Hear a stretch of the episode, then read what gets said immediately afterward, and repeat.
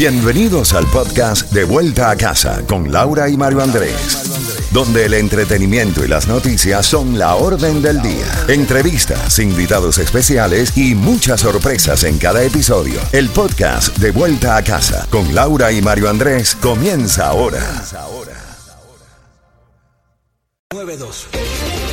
Z92, toda la música y todas las noticias a las en punta y a las y 30 de cada hora. Y sí tenemos esos boletos para que tú puedas disfrutar del partido entre Argentina y Honduras.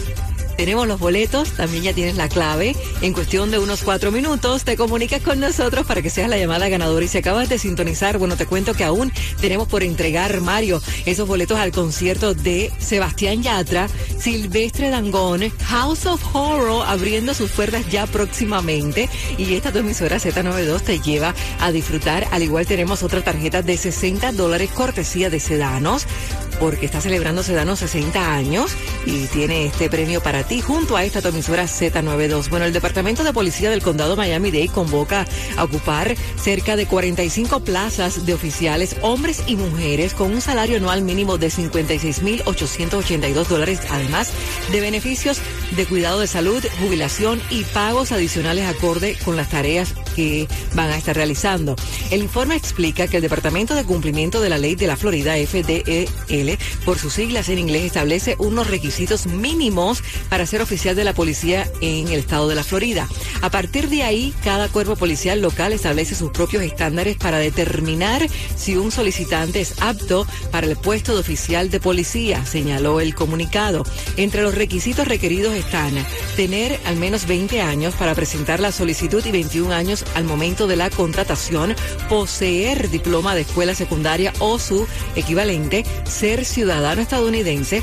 Para conocer todos los requerimientos exigidos y más información puede consultar el Police Careers en el portal miamidade.gov diagonal police, o sea, miamidade.gov diagonal police. Ahora hacemos contacto con nuestro colega Luis Vega. Mario. Laurita, más información a esta hora de la tarde. Hoy el abogado Daniel Umfelder ha dicho que el gobierno de Ron DeSantis del estado de la Florida tiene fletado otro avión con el número de matrícula N411FJ que supuestamente tendría que haberse ido desde Texas hace por lo menos unas horas atrás y en último momento el destino final es Delaware todavía no habría salido, no habría partido desde Texas. Además que se sabría de que este vuelo, dejando San Antonio en Texas, iba a ir estando aterrizando a eso de las 7 y 53 de la noche en Crestview. Y lógicamente habría de pasar también por el estado de la Florida, no se sabe exactamente qué ciudad pero solamente como parte del periplo para simplemente decir que pasaron por la Florida. Este sería el segundo vuelo del gobernador Ron DeSantis de llevar eh, inmigrantes indocumentados a un costo este de 900 mil dólares que habrían sido ya depositados a la misma compañía aérea, eh, dice la misma información del abogado Daniel Uffelder. ¿Qué significa esto? De que el gobernador Ron DeSantis, como lo mencionábamos ayer, habría apostado a recibir apoyo del Partido Republicano de sus seguidores, tienen mucha popularidad en el estado de la Florida, incluso entre los mismos hispanos, venezolanos, eh, cubanos y de otras nacionalidades que ven con buenos ojos este tipo de traslado de inmigrantes a estados como Delaware o estados santuario como Nueva York o también como lo que ha hecho en Massachusetts a Martha's Vineyard. ¿Qué opinan nuestros oyentes? Luisito Vega ha salido a las calles a preguntar, eh, sobre todo ahora de que mucha gente dice de que esto le traerá buenos reductos políticos al gobernador Ron DeSantis de cara no solamente las elecciones de noviembre 8, sino a la posibilidad de presentarse como un candidato a una primaria republicana a la presidencia de los Estados Unidos en 2024. Luisito, ¿qué dice nuestra gente? Saludos, Laurita García, Mario Andrés Hernández, Z92 en acción con nuestros oyentes. Bueno, que le pedimos sus opiniones sobre el traslado de inmigrantes por el gobernador Ron DeSantis, esta vez desde la frontera hasta Delaware. Escuchemos las reacciones. Está bien, le está dando una oportunidad en otro lugar de trabajo, porque aquí en Miami ya no hay trabajo. Aquí a mi guarejado en ciento y pico de gente diario buscando trabajo, ¿entiendes? Y que lo que los mueva para otro estado, yo pienso que está bien. Y aparte, lo otro es para si este presidente que tenemos hace algo y para esa metezón de gente aquí que ya no cabe. Todo lo que está haciendo de Santi para mí es lo, más, lo correcto. lo mejor.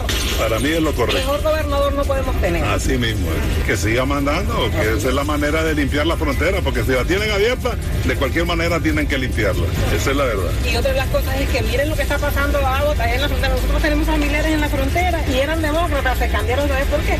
Por lo mismo que está pasando, porque están asfixiados con tanta cosa, tanto que les está llegando. La gente que ha trabajado toda una vida aquí y él que trabajó años, gana una miseria lo que le dan en su retiro. Y entonces el que va viniendo le van dando y le van dando de todo, hay todos los beneficios para los que están viniendo. Y el que trabajó toda la vida y toda la vida eh, hizo sus taxes y todo y la vida correcta, es el que está pasando mal.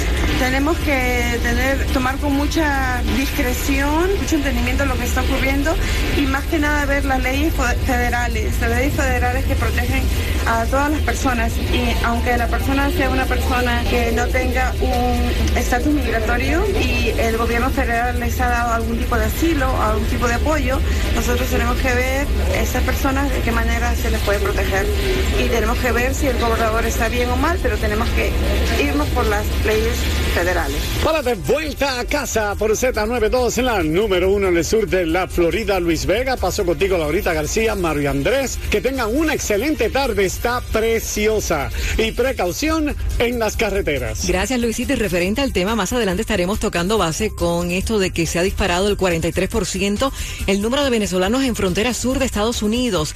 Casi 200 mil cubanos ingresaron a Estados Unidos por fronteras en los últimos 11 meses. Esta información la tenemos y la compartimos contigo. Ahora regalamos esos boletos al partido entre Argentina y Honduras, así que llama, ya tienes la palabra clave. Más adelante, boletos al concierto de Sebastián Yatra. Tengo en una libreta tantas canciones, tiene tu nombre y tengo razones para buscarte y volverte a hablar. Dice en esa libreta sin más razón